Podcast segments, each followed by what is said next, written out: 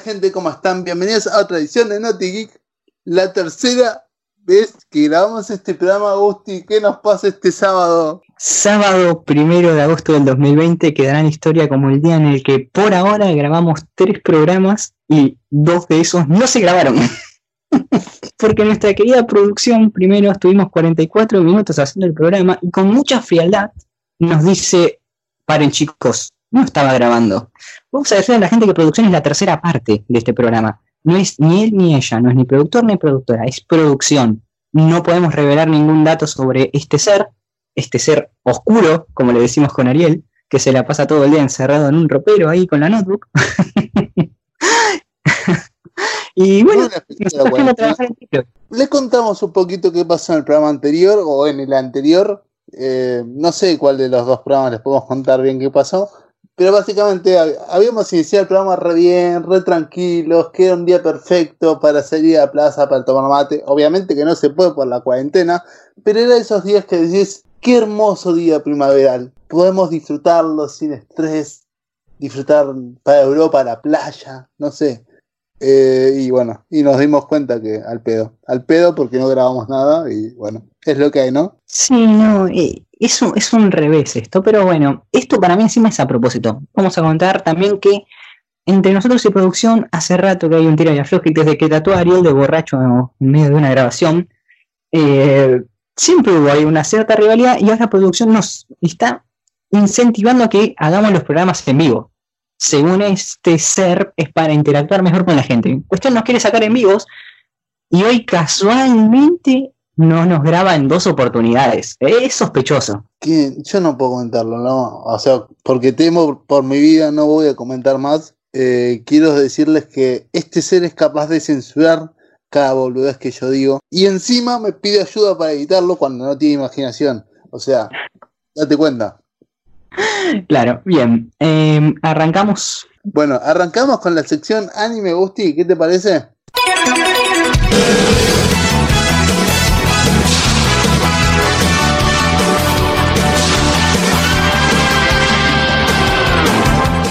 Primer noticia, salió el juego de Fairy Tail. Así es, Fairy Tail salió en este juego para PlayStation 4 el 31 de julio. Este popular anime que fue uno de los mejores de los últimos años, o al menos de los más vendidos, eh, finalmente sacó su juego. Eh, sobre Fairy Tail, tengo que decirte una cosa, a mí me gustaba mucho este anime, no me gustó el final. Algo que se viene repitiendo mucho en los animes más que nada shonen del momento, eh, así como también le pasó en Game of Thrones y básicamente todo lo que me gusta tiene un mal final. Menos Dark. Bueno, que eso ya hablaremos, ¿no? Porque fue un buen final porque cerró todo. Eh, eh oh, sí, iba a pasar. Nos acaba de mandar mensaje de producción sobre Dark diciendo para cuándo el especial vagos. En fin, seguimos. Encima no, nos provoca. Sí, sí, o sea, nos trata a nosotros de vago cuando en realidad es él el que no tiene tiempo. Claro, él. jugaste bien ahí, jugaste bien despejando ahí la pelota para el otro lado. bien, eh, vamos con la segunda noticia porque está, las cosas muy tensas están acá entre nosotros tres. Vamos a terminar todas a las piñas en cualquier momento. Eh, segunda noticia dice que tenemos triple noticia sobre Crunchyroll, señor Gutiérrez. Primero, llegaron a los 3 millones de suscriptores. Tremendo. Mm. Viene rápido la cosa. Viene, viene subiendo rápido. No sé si igual que Disney, pero viene rápido. Claro. Segundo, y por derechos de autor, han retirado 77 animes de su, ¿cómo decirlo?, plantilla. Claro, de su catálogo. Eh, esto es debido a derechos de autor, ¿no? También nosotros tenemos problemas con derechos de autor, pero no voy a tirar palazos. Eh, quedé enojado, quedé muy enojado. ¿eh? No va a terminar así. Eh, y la tercera y última noticia respecto a Crunchyroll es que ha dado a conocer su top 10 de animes más vistos durante la pandemia acá en Latinoamérica. ¿Cuáles fue? O, de hecho, por lo que escuché antes, en el anterior programa, no dieron su orden exacto de popularidad, ¿puede ser? Así es, eh, lo dijeron solamente alfabéticamente para evitar problemas entre fandoms. Eh, a ver, he sabido que el más visto es Naruto Shippuden. Lo que pasa es que el fan de Naruto Shippuden tiene problemas con el de One Piece y el de Hunter x Hunter, y todos tienen problemas con todo. Entonces, Eh, está caliente la cosa, quisieron evitar peleas. Bien, la lista la conforma Boruto, Naruto Next Generation, que recordemos es la secuela de Naruto, eh, Wars, Shongeki no Soma, Haikyuu, este tremendo anime de volley que la rompe toda, Hunter x Hunter, uno de mis favoritos, Jojo Bizarre Adventures, un anime que te prometo en privado te tengo, te tengo que hacer, te voy a pasar datos sobre esto y te va a gustar, ¿eh? Tengo miedo. Vos y tus datos últimamente de lo que es la zona japonesa o de anime me dan miedo. Y eso porque no llegamos a las últimas dos noticias de anime, ¿eh? Atento a la gente, no se mueva ni, ni un no se mueva ni un centímetro, ¿eh? No saben lo que se viene. Porque eh, no para saber lo que viene. Terrible. Eh, bueno, el resto del top lo conforman My Hero Academy, Naruto Shippuden, One Piece y Tower of God, que va a ser protagonista de este programa, porque tiene una noticia más. Claramente podemos decir que Naruto es el número uno, One Piece supongo, supongo que es el número dos o el tres, y son los últimos cinco que nombraste en ser el top 5. Seguramente, no te para menor duda. Así que bueno, pasemos a la siguiente noticia, que acá, acá, bueno, igual la, la peli bastante bien en el anterior programa. Así que podemos decir que Japón inaugura tres cafeterías con temática de Inuyasha y conocemos a las hijas de Maru. Muy bien, lo creo que lo dijiste mejor en la anterior grabación, pero bueno, no importa. Sí, eh, Inuyasha, que Ariel, corregime si me equivoco, ha sido, cuando hablamos de anime, el gran protagonista de nuestro programa. Ha resurgido totalmente este año. Claro, ¿no? Es muy popular en, nuestras noticias de Inuyasha, tiene mucha repercusión. ¿Qué, qué logo? Porque es un anime no viejo, pero tiene sus años ya. Claro, es algo que veíamos en nuestra infancia, al menos yo lo miraba, de hecho lo volví a ver después en 2015, por ahí para conocer el final, eh, y banco mucho esto. Bien, este querido híbrido, nuestro querido híbrido, eh, está viendo su resurgir este año, y en Japón abrieron tres cafeterías que tienen temática de él, o sea, son en Tokio, Osaka y Nagoya, y a ver, ¿qué te puedo decir, Ariel? Tienen una variedad de entradas, platillos, postres y bebidas inspirados en la serie. Entre todos son más de 40 menús distintos. Es como, no sé, es como quiero un shipo. Eh, dame un postre de Naraku, dame, dame esa entrada del monje Miroku o, o servime una sango. ¿Entendés? Me interesa mucho saber esto, ¿eh? cómo estará decorado, ambientado el lugar. Sí, sí, la comida tiene la forma de los personajes creo que es genial y me da ganas hasta de ir yo mismo para cortarle una oreja y haya o, o algo por decirlo. pero no te sentiría mal, no sé, clavarle ahí un palito en el ojo a, un personaje. Sí, sí, de hecho me, me duele ver eh, esos videos donde las tortas tienen toda una reforma, por ejemplo, el frutilla y esas cosas, y la cortan, viste, y decís, no, no puede ser. Claro, alguien hizo un re laburo y vos vas y lo destruís en segundos. Es llamativo eso, ¿eh? Siguiendo con la, una nueva noticia, salimos de. Ah, no, no, no, nos queda una. Es doble noticia la de Nuyella, discúlpenme. Y es que han presentado a las hijas de Seyomaru el diseño. Sí, y bueno, eh, no. vamos a tratar de ponerles unas imágenes a, en el clip de lo que es YouTube para que vayan conociendo más o menos cómo es. Pero si podés escribirlas, ¿tenés alguna foto para escribirlas? Eh, sí, una tiene el cabello corto blanco como el de su padre y otra es muy parecida a su madre. Están muy bien diseñados y como dijo Ariel, vamos a tener algunas complicaciones para poder visualizarlas en YouTube debido al copyright, porque ya saben, nuestra producción, esta querida personaje que tenemos ahí, o personaje masculino, como quieran decirle, eh, nos fastidia a nosotros, pero con YouTube se come los mocos, dicen por ahí. Para nosotros poder ganar la guerra y poderle pasar más imágenes a ustedes, si alguien sabe cómo evitar el copyright respecto a las imágenes, nos mandan mail, nos mandan mensaje, nos informa. Tienen nuestras redes, así que ayúdennos, por favor, que queremos ganarle a la producción. Eh, ¿Qué tema, no? Porque vos te ayudas también del aspecto, eh, te encargas, digo, del aspecto de edición y le das una mano a producción y hay que trabajar con, con este ser es muy bravo. Tema, ¿no? con látigos, algo. ¿Viste cuando cada tanto, cada tanto, estamos hablando de cada 10 minutos, tienes que respirar profundo y decir, no lo voy a matar, no lo voy a matar, o no la voy a matar. Así que tranquilo, esto es un trabajo de catarsis. Sí, vamos a decir a la gente que se sigue riendo. Eh, nosotros tenemos un chat acá eh, y nos manda ja, ja, ja. O sea, no, se ríe de nosotros, de nuestro esfuerzo. Sabe que nos está haciendo grabar por tercera vez. Sí. no, es terrible esto, es brutal. Bien, siguiendo con las noticias, ahora sí, eh, ya tendríamos fecha para la cuarta temporada de Nanatsu no Tansai, querido amigo. Bien, linda, lindo anime. Y bueno, ¿de ¿tenés información respecto a esto? Sí, ¿te acordás que la tercera temporada de este anime tuvo, lo contamos en el programa, mucha negativa respecto a la animación? Bien, se iba a estrenar en octubre, se ha pasado para enero del 2021, o sea, tres meses, y esperemos que, con estos tres meses la calidad del dibujo sea buena, que, que sea realmente una buena animación. Es lo que esperan todos los fans. No importa lo que se retrasen, el producto tiene que ser bueno. Bien, le toca a la siguiente, señor. Fecha de estreno para la peli Fight Grand Order. sí, Grand Order. Como Gran Orden. Eh, claro, Fate State Night o Fate Zero. Recordemos que esta es una de las tantas continuaciones de esta magnífica obra. Bueno, estrenará una película próximamente y será el 5 de diciembre. Pero atención, Ariel, solo en Japón. ¿eh? Eh, ojalá llegaran ¿no? más, más películas de anime acá a la Argentina. Ojalá, porque hay muy pocas o como, como dijimos antes, es como que no las promocionan bien, por lo menos publicidad no le hacen. Claro, uno recuerda, no sé, Dragon Ball o las de Boruto, y, o incluso los Caballeros del Zodíaco, ¿viste? Les hacen una... a las películas japonesas, ¿viste? Les hacen a esas algún marketing, pero después el resto es como si las puede romper toda en todo el mundo, pero llega acá y es dos funciones nada más y no la va a ver nadie o la va a ver muy poca gente porque no la promocionan es complicado. De hecho, yo sigo una página en Facebook que es cine, ¿cómo es que se llama? Cine anime argentino, algo así, y, ahí te van avisando. Buena información. Pero porque si no, claro, no, no te enteras nunca si no estás pendiente de vos, ¿eh? No, no, es, terrible. Así que bueno, pasamos a la siguiente noticia, Agustín. Eh, creador de no Kyojin habla sobre el final del manga y lo compara con Game of Thrones. ¿Qué me decís? Que puede ser bueno o puede ser malo.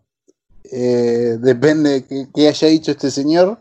Yo simplemente te voy a decir algo. Si lo comparó eh, con su posible final, espero que sea para que su final sea mejor. Sí, a ver, él no quiso aclarar si, si se refería de forma positiva o negativa a Game of Thrones, pero cuando les cuente lo que dijo, claramente se van a dar cuenta a qué tendencia va. Eh, el, recordemos que el mangaka, creador de Shingeki no Kyojin o Ataque de Titanes, como prefieran decirle, eh, publicará los últimos capítulos de su obra en algún momento de este año o a más tardar en enero o febrero del 2021. O sea, le queda, ya está en las últimas, ya está en el tramo final. Bueno, habló sobre el final de Game of, de, de la obra y él dijo, fui un gran fanático de Game of Thrones y terminé muy decepcionado con el final. Y le y aseguró a su público, o básicamente aseguró que su público aceptará cualquier final que le ofrezca. A mí eso no me terminó de cerrar, es como que está abriendo el paraguas para mí con esa declaración de o sea, el tipo está pensando, o ya lo habrá hecho, un final controversial. Y ya está diciendo como el que conoce mi obra sabe que, este tendría que ser el final. ¿Viste? Es como que, que no le va a gustar a todo el mundo. Esa es mi sensación. Bueno, pero mientras no me lo mientras no me copie el final de Game of Thrones, eh, respecto a que de la noche a la mañana las cosas cambiaron, creo que no va a pasar nada. Sí, vamos a ver con, con qué se sale. Próxima noticia, Splitter Cell. Eh, esta es una franquicia de videojuegos. Vamos a contar a la gente que se va a producir un nuevo anime y, quien, que, y el hombre que estará a cargo del proyecto es ni nada más ni nada menos que el que está atrás de John Wick. Así que desde ya le voy poniendo todas las fichas. Buen, buen productor, no escatima en gastos, así que yo también le pongo fichas. Bien. Eh, quiero que digas vos esta noticia. Dale. El Kun Agüero está en un anime. ¿Cómo es esto? ¿Te acuerdas que cuando te mencioné el top de, series más vistas en Crunchyroll te mencioné Tower of God, la Torre de Dios? Bueno, en este anime, eh, producción esta semana, hizo bien las cosas para variar y, y me dio información extra sobre esto.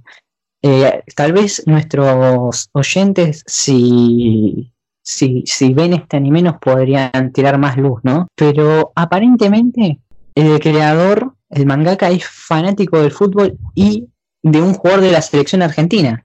Y hay una familia que es Con, K-W-N, eh, y se pronuncia Kun, y uno de los miembros de la familia se llama Agüero. Y para más detalles, la familia tiene el cabello color celeste y juega mucho con el color blanco también.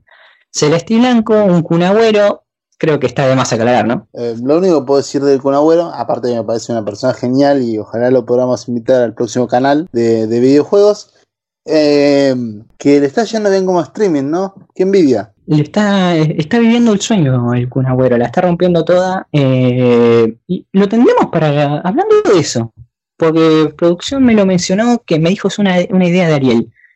¿Cómo es eso de un nuevo canal de videojuegos, señor? Contale a la audiencia.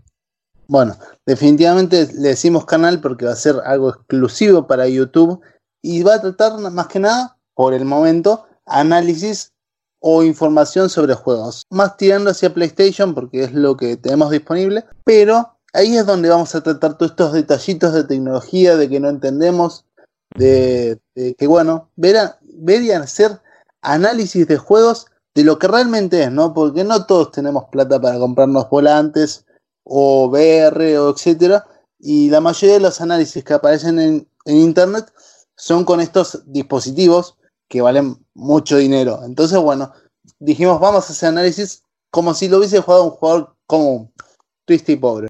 Es bueno esto, vamos a recordar a la gente, a algunos de nuestros nuevos oyentes. Estamos creciendo mucho en oyentes, eh, más que nada lo que es Spotify, eh, Spotify e Instagram. En YouTube todavía nos está costando un poco, pero de a poco vamos subiendo.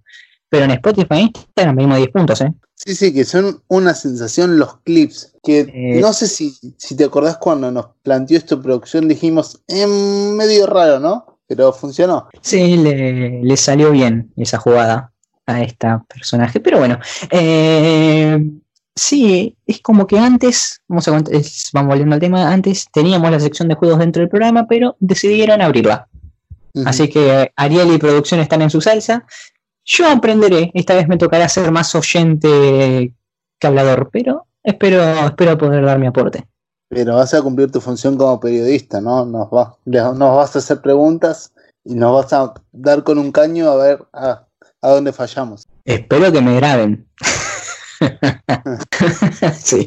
No, prepárate porque estoy acá, debes estar leyendo el chat, estoy en plena guerra con producción. Pero bueno, en fin, sigamos. Eh, uf, la última noticia para cerrar la sección anime, Hablando de guerras. Eh, Estados Unidos, más precisamente Florida, acusan a Dragon Ball de pedofilia. Dios, qué imaginación este año, ¿eh?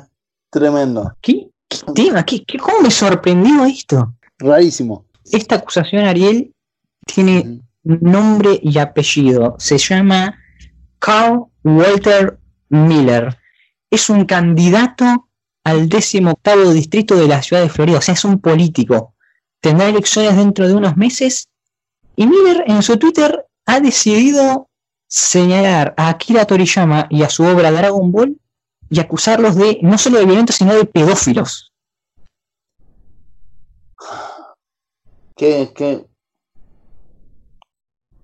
qué difícil entenderlo. No, no sé, Gusti, o sea, si me hubiese dicho otro anime, qué sé yo, donde hubiesen aparecido personajes con más volumen muscular en, todos los aspectos, uno dice, eh, no sé, o sea, estaría mal, pero sería más lógico que Dragon Ball, o sea, Dragon Ball, eh, ayúdame a recordar, Gusti, pero lo único que recuerdo es una escena de Goku pequeño e inocente que con Bulma, pero no más que eso. Y Bulma claro. encima. Eh, en Dragon Ball, claro, más que nada las aventuras de Goku cuando era chico, eh, a ver, anda desnudo muchas veces, ¿no? Juega mucho con el tema de las bolas, como él dice, hay un par de chistes ahí muy buenos. y sí hay un poco ahí de depravación, pero nunca, nunca eh, se hace mención a, o alguna, viste, a, la pedofilia. Es como solamente para mí una mente depravada una mente que no está bien puede ver pedofilia ahí. En fin, el comunicado del tipo en Twitter dice que están introduciendo una gran cantidad de porno en forma de anime en Internet. Dragon Ball Z es uno de los principales problemas aquí. Ellos están sexualizando personajes animados para impulsar una mentalidad depravada en nuestros hijos. ¿Qué seguirá después? ¿Cómo terminará esto? Y hay algo más sobre este tipo, Ariel. Y es que también la tiene contra BTS, este popular grupo de K-pop, ¿no? Ha dicho que estos promueven al socialismo y que BTS, la sigla, significa Big Time Socialist. Amplia imaginación. No tengo nada en contra de los políticos norteamericanos, menos puedo decir de hablar, teniendo los políticos argentinos como los que tenemos acá, ¿no? Pero qué imaginación que tienen para las campañas políticas. Me sorprende porque, a ver, se metió, ya hablábamos en la otra grabación, se metió contra dos fandom jodidos como son los de Dragon Ball y, y los de BTS, ¿no? Le faltó guardear a Star Wars y listo, le iban a, le iban a buscar con antorchas a la casa. Sí, sí, sí, sí, terrible. No, pero con los de Star Wars sabe que no se pueden meter porque eso sí que no hay vivo. No queda vivo. Son, los bullies de internet. Eh, bueno, cerramos así la sección anime y te parece si entramos a la de cómics. Dale.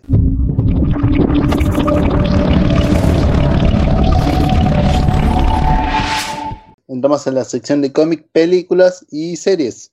Sí, señor. Y la inauguramos con una noticia que vos tenés sobre un cómic del que hablamos la semana pasada, ¿no? Eh, sí, el BR Z257449. Ah, el, es un.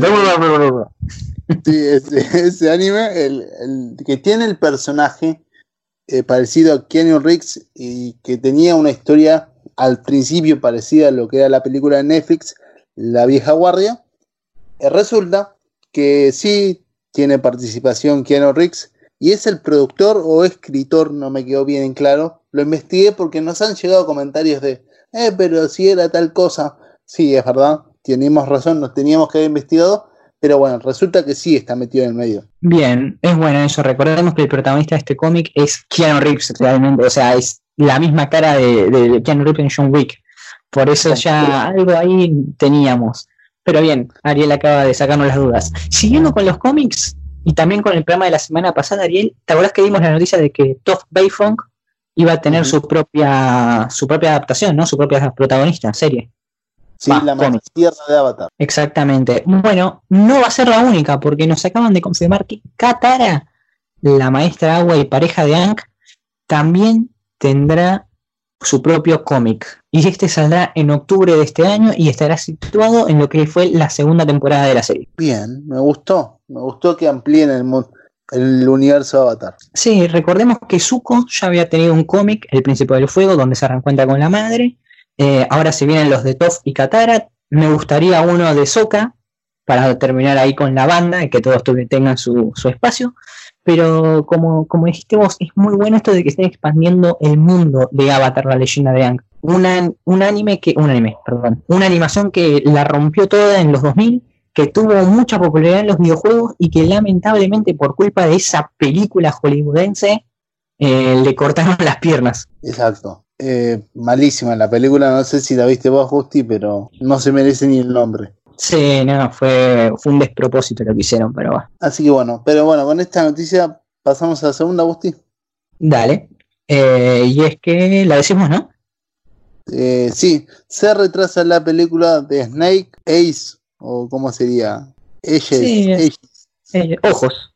Snake ojos. Por eso, sabía que era ojos, pero no sabía cómo se decía. Eh, sí, esta película que también iba a ser, es un spin-off de lo que es la saga de G.I. Joe, no sé si la viste. Sí, muy buena película la primera, la segunda, ah, no sé vos qué opinas. Totalmente de acuerdo. A mí la primera con Jenny Tatum me encantó y la segunda con La Roca me la bajó un poco, pero bueno. Eh, Snake Age es ese personaje, ese ninja, el enmascarado, que está todo vestido de negro, el maestro de las espadas. Sí, sí. Bueno, iba a tener su propia película. Sin embargo, esta se ha aplazado, se iba a a finales de este año y se pasó para el año que viene. No tenemos fecha. Y esto me hace pensar en que no le están dando mucha bola a esa peli. Lo hablábamos en la anterior, que era como lo de los nuevos mutantes. Son esas pelis que hacen por hacer. esas que se estrenan cada cuatro años. Sí. Sí, esos despropósitos que vos decís lo hacen para tirar plata nada más. Esperemos equivocarnos y que la peli la rompa toda, pero al menos la producción no parece darle mucha cabida. Bien, última noticia de esta sección. Liam Neeson regresa al género de acción. Tomá. Recordemos que es el actor de la película. Ahí se me olvidó el nombre. Búsqueda implacable. Búsqueda implacable, ahí está. Y vuelve después de siete años, más o menos. Más o menos, sí, creo que sí, 2013, 2014 la última que se estrenó de esa trilogía de Búsqueda Implacable, que hablábamos con Ariel y es como, la, son, las tres son buenas películas, pero son esas pelis que con la primera alcanzaba y sobraba ya, no hacía falta. es más de lo mismo, las, secuelas, pero bueno, la primera es un clásico que como bien dijo Ariel eh, en la grabación anterior, te lo saco de ahí, eh, vos dijiste lamentablemente Liam Neeson quedó muy pegado a ese papel, teniendo tantas películas el tipo. Eh, Pero bueno. Por lo menos yo no lo relaciono con otra película. Si vos me haces acordar alguna película donde haya estado y que la haya roto, no sé. Y para mí la lista de Schiller eh, es su gran película, pero, pero bueno, Búsqueda Impecable siempre va a quedar ahí arriba. Eh, el, el, verdadero padre patea traseros. Bien, la película con la que va a regresar al género Ariel se llama Honest Trailer. Eh, Honest Thief y tiene un trailer que sacaron que ya te voy diciendo es potente. Anda a buscarlo porque son esos ahí que te llenan de adrenalina. Bien, dejamos el link en la descripción, así no nos corren, así no nos corren con copyright. Dejamos el link. Eh, lo voy a ver y voy a comentar durante la semana qué nos parece. ¿Qué nos parece? Dale. ¿Qué le parece, señor, si cambiamos de sección? Dale, pasamos a la sección de las super mega compañía o los contra todo, eh, llamada HBO, DC, Warner y todo junto. La gran alianza.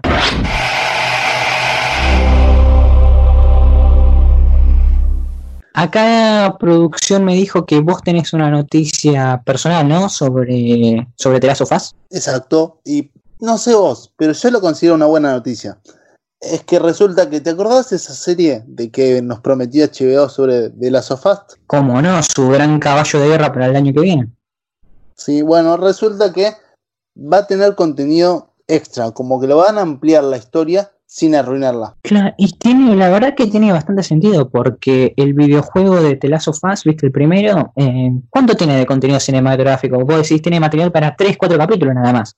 Así que era de esperarse que le metan una expansión, o sea, mucho más contenido nuevo. Para mí, igual el juego este número 2 los ayudó bastante porque agrega un contenido en el pasado.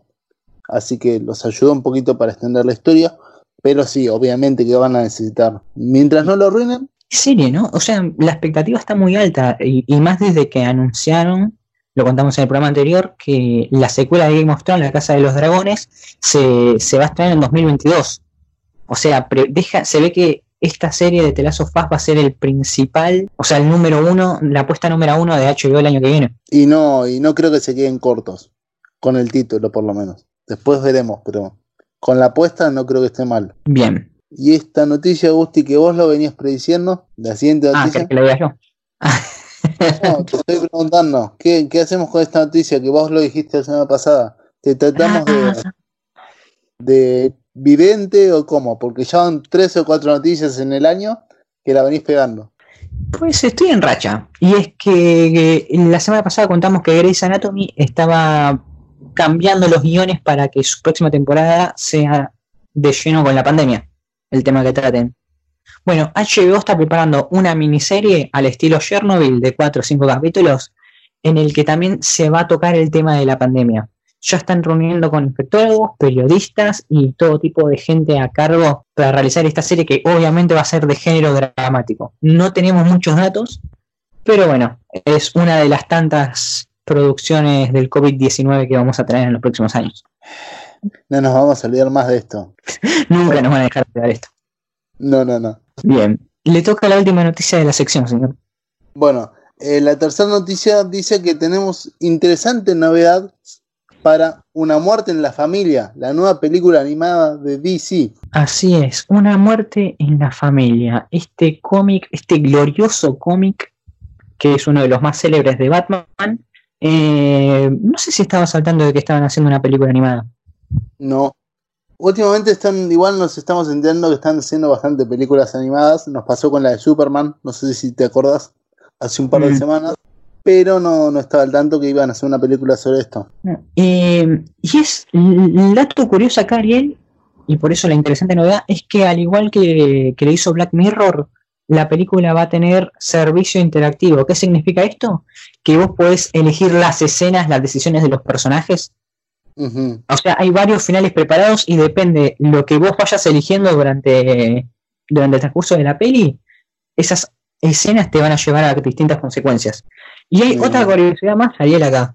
Y es que cuando se publicó este cómic en 1980, eh, la gente eligió el destino de Robin, que no vamos a entrar en spoilers, aunque ya el título de la peli lo dice, y mediante encuestas telefónicas, o sea, la gente de DC llamaba telefónicamente a sus fans, algunos habrán hecho ahí una especie de, sorteo, y le preguntaban qué quieren que pase con Robin en ese cómic. Bueno, se ve que los morbosos fans dieron su veredicto y el cómic, bueno, se convirtió en leyenda. Algo parecido va, va a acontecer en la película, así que digamos, salvemos a Robin, ¿no?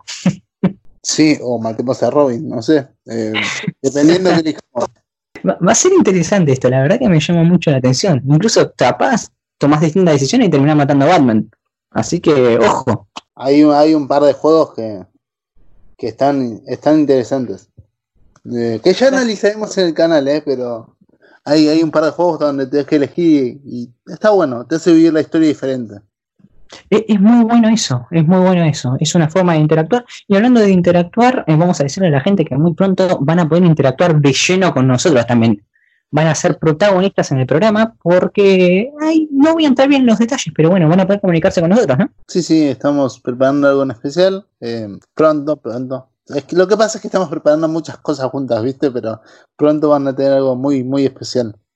Así que estén Así es, ustedes tranquilos. Mientras, mientras que producción grabe los programas o nos obliga a ir en vivo, van a tener todo. Bueno, pasamos a la sección Disney, Marvel, ESPN, Fox y también todo, todo el otro bando, que no sea HBO, DC, etcétera.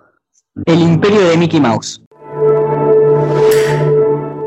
Y entramos con la primera noticia, Busti. Infos sobre la nueva película de Thor. Así es. Thor Love and Thunder, esta película en la que Thor va a ser mujer, ¿no? El martillo pasa. Ay, se me fue el nombre del, personaje que hace Natalie Portman. Eh, Jane Foster. Tenemos la novedad y es que iniciará su producción a comienzos del 2021. Así que la película que se esperaba para el año que viene, me parece que la vamos a tener. No me acuerdo si era para el año que viene o el 2022, pero obviamente se va a retrasar y creo que no me sorprendería que se termine estrenando a finales del 2022. Mira lo que te digo. Vamos a ver como ordena todo Disney. La segunda noticia tiene también que ver con el universo cinematográfico de Marvel y es que Hayley Stanfield, una de las actrices del momento, aparentemente sería la nueva Kate Bishop en la serie de Hawkeye. O sea, sería la nueva Hawkeye. Em, espero que, el papel lo interprete bien o que por lo menos los guionistas le adapten un papel a ella. Ahí está, menos mal que señalaste eso, porque creo que Disney la pega siempre con los actores, pero no con los personajes. Así que esperemos le pongan un poco de dedicación al personaje, de amor. Exacto, que, después en la sección Netflix voy a tener un comentario respecto a esto, de una serie que salió hace poco, que me pareció que los guionistas, o, o por lo menos la producción, le erraron en el papel que le dieron a una persona. Apa, ya espero que llegue la sección Netflix que hoy cierra el programa. Bueno, vamos con la tercera de, del Imperio Disney.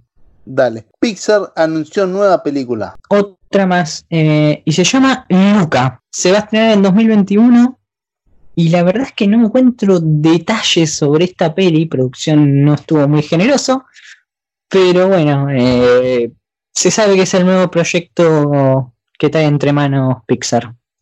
Igual yo que yo la producción de te, doy una manito con esto y te voy diciendo que es difícil encontrar eh, noticias o información precisa sobre las nuevas películas de Disney. ¿eh? Yo estuve revolviendo un poquito lo que era mi pobre angelito para, para ayudar en el capítulo, en el episodio anterior, y cuesta, cuesta encontrar imágenes, cuesta encontrar información, como que Disney se oculta bastante bien. Es que lo hablamos eh, la semana pasada cuando tocamos la Comic Con y Disney no habló, no, no, sé, no, no presentó mucho material. Ellos guardan todo para sus propios eventos, entonces es difícil sacarles información. Pero bueno, eh, continuando con Disney, acá le filtraron información y es un bombazo, porque la serie de Obi-Wan que están preparando contaría con Luke y Leia. ¡Bum! Tremendo. Hay que ver qué arman, pero está, bueno. Sí, obviamente los van a interpretar actores jóvenes, nos va a volver Mark Hamill, así que vamos a ver qué, se sale. Bien, la última noticia, Ariel, tiene que ver con La Bella y la Bestia. ¿Vos viste la película que se estrenó hace unos años? Me pareció muy linda. Em, no más que eso, no. La de Emma Watson, ¿no? Claro.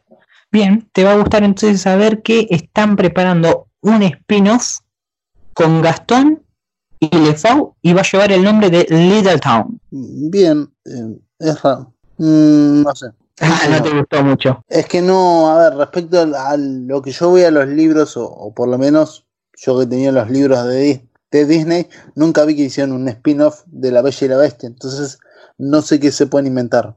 yo qué sé, el personaje de Gastón da, da, y más porque lo interpreta Luke Evans, que es un actor muy copado, entonces Atentos, atentos, vamos a dejarnos sorprender. Yo le pongo una ficha, y sabes que no soy muy fan de Disney, pero le pongo una ficha. Bueno, con esto cerramos la sección y pasamos a la, sección Netflix, ¿te parece? Ah, la última. Bueno, eh, arranco con, este pequeño dato que les anticipé en la sección pasada. Es que no sé, ¿vos te, te parece correcto, viste, Maldita? La serie Maldita.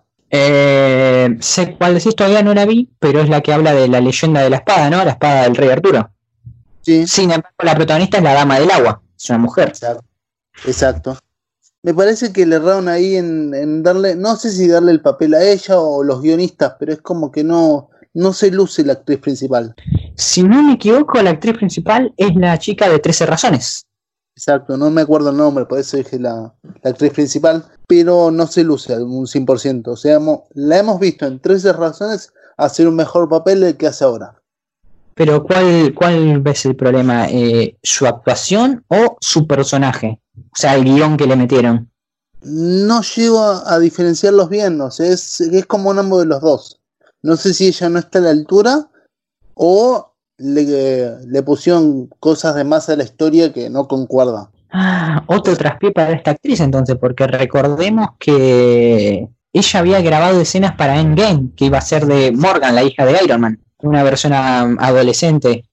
Y luego los hermanos rusos decidieron eliminar esas escenas y parece que a la actriz mucho no le gustó y bueno, veremos, quedó ahí en el aire todo, toda esa historia, pero bueno, qué, qué lástima esto que me estás contando.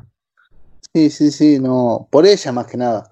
Pero bueno, eh, son cosas que pasan. Arrancamos con la primera noticia. Dale, eh, ¿empiezo yo?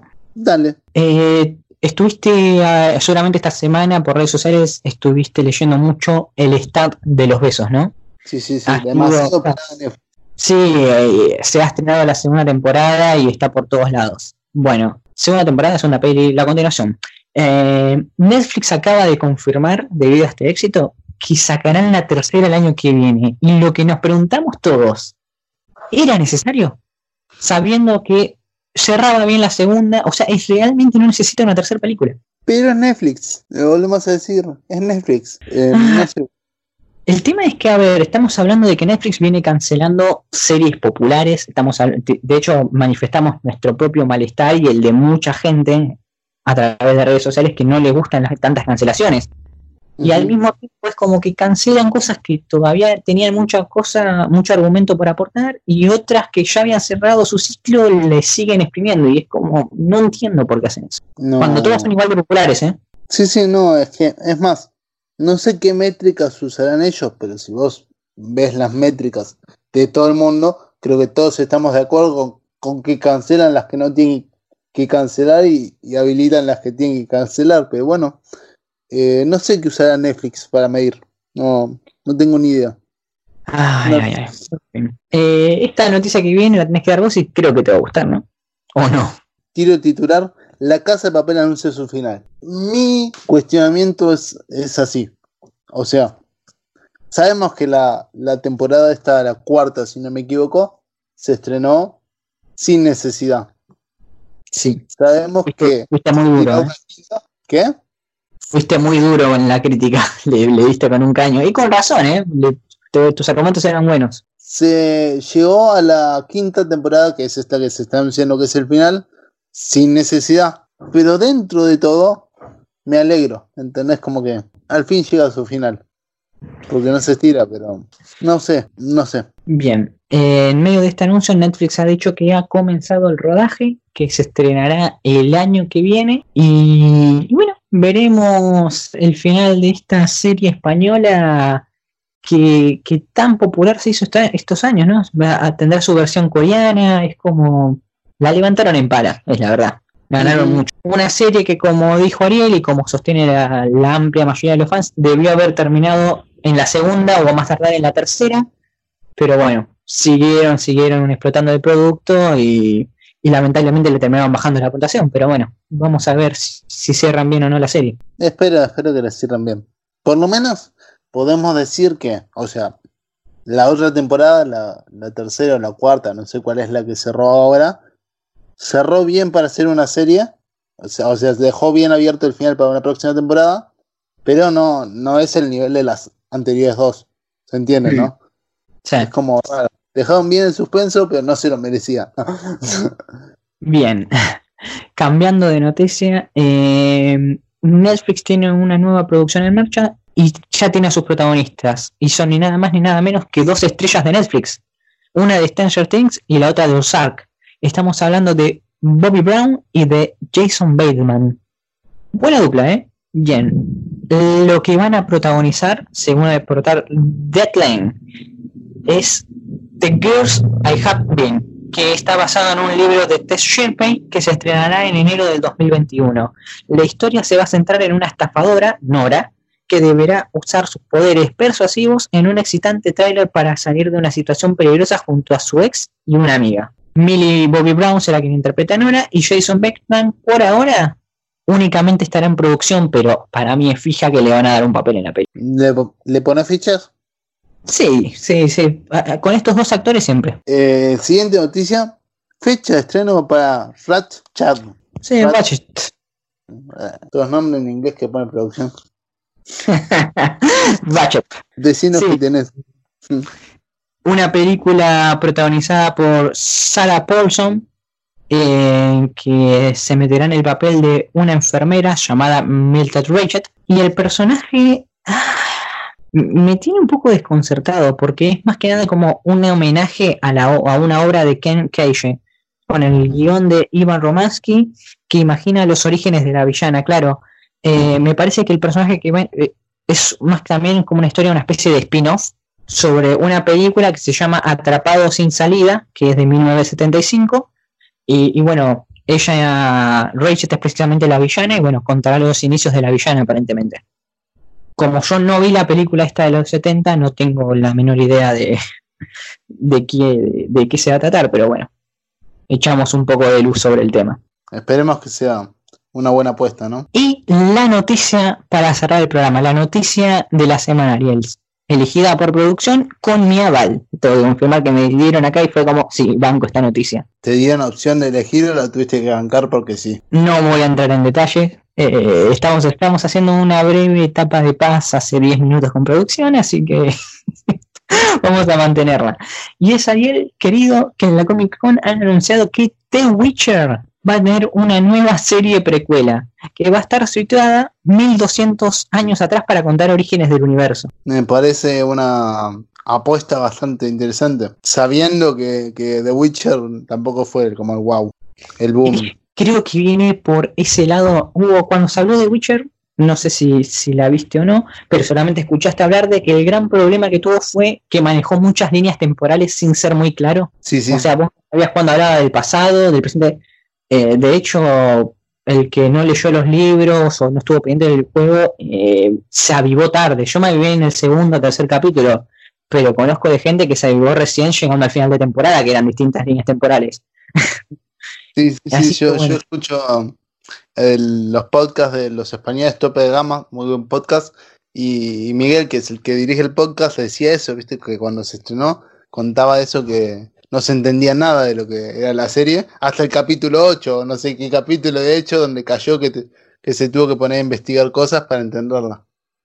Sí, yo recién el tercero, si mal no recuerdo, fue que, me cayó la ficha, pero si no, no me había avivado. Eh, bueno, se ve que esta, esta precuela ayudará a atar algunos cabos sueltos que dejó la primera temporada, orientar y ordenar un poco las cosas. Es más que nada esas temporadas para organizar, para, conocer bien firme la historia. Así que, vamos a ver. Pero bueno, no me deja de sorprender eh, la apuesta que pone Netflix en The Witcher. Realmente van con todo con ellos. Uno pensaría que después de las duras críticas que recibió la primera temporada, conociendo cómo es Netflix, iban a bajar un poco, viste, la marcha, pero no, siguen acelerando y ahora van con otra serie más para reforzarla. No, bueno, ahí te estás equivocando. Eh, Netflix, cuando le decís es muy mala la serie, va y la apuesta más. Y cuando decís es muy buena la serie, va y te la baja. como que Netflix hace un, como un juez de, balance de, de, series malas y buenas. Sí. Igual vamos a ver, yo banco a The Witcher y quiero que le vaya bien porque realmente los libros, lo mejor está por venir. El tema es que, a ver, no quiero decir que es mala la primera temporada, porque no me parece mala, pero si se queda corta, son esas cosas que vos decís, es para un 9, un 10 y, termina siendo un 6, un 7, no lo terminan de, explotar. Es que aparte es una serie que la sobrecargaron de, de publicidad y de comparación contra Game of Thrones o contra series muy grosas y no se terminó de, de lucir. Ese fue el problema. No estaba, no estaba a la altura de lo prometido. Trajeron a Harry Kelvin y que, digamos es un actor, es un peso pesado. Eh, y también llovieron todo un elenco, directores grosos, es como que realmente le están poniendo un buen presupuesto. Y como dijiste vos, hubo una campaña de marketing el año pasado que fue abismal. Eh, te diría que solo comparable con Stranger Things ahí en Netflix. Sí, sí, Estamos de acuerdo. Así que, bueno, vamos a ver cómo le va. Esperemos que levante, que aprendan de los errores y hagan bien las cosas porque The Witcher realmente se merece una segunda oportunidad. Eh, ¿Cerramos con esto el programa? Gusti, ¿qué te parece? estoy viendo si grabó. Sí, grabó. yo, te juro que tenía un ojo y un ojo, ¿viste? Por eso también leía mal las, las noticias porque uno va como que no sabía qué ojo apuntar. Sí, eh, vamos, vamos a ver. Bueno, recordemos a la gente las redes sociales. Bueno, eh, Twitter sigue siendo igual que antes, el NotiKick con doble T, doble G y doble E, porque por ahora Twitter no nos deja cambiar el... No encontramos uno copado, si en algún momento algún usuario se le, se le inspira más que a nosotros el nombre de usuario que nos corresponde, apoyamos ideas, ¿no? Eh, todo lo que venga de afuera lo, evaluamos y lo aplicamos. Los quiero más pendientes en Instagram. En Instagram la gente nos apoya mucho, interactúa mucho con nosotros y, que no tengan miedo, que no mordamos. Sé que varios de nuestros oyentes son tímidos, no tengan problema, vayan, cuéntenos, contesten nuestras historias. Vamos a conocernos un poco más y a ver si se animan a salir en el programa algún día. Que aparte hay que decirlo, que Instagram, que es NTGeek, para los que no, para que no nos siguen, estamos metiéndole onda toda la semana, pero ya no estamos tirando los clips, sino que le estamos metiendo memes, ¿o no? Nos estamos divirtiendo también. Producción está muy. Entre todo lo estamos haciendo, pero producción está bastante iluminada.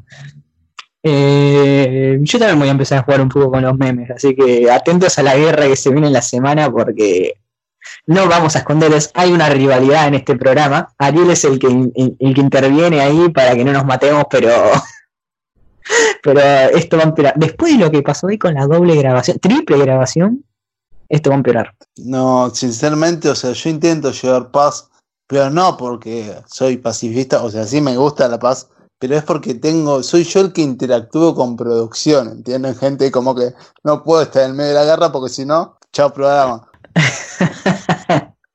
en fin, eh, ¿nos despedimos? Dale, nos despedimos. Bien, gente, esto fue todo por hoy. Ha sido otra edición de NoteX, sábado primero de agosto del 2020, día primaveral. Se nos hizo muy larga la jornada, espero que ustedes lo hayan disfrutado.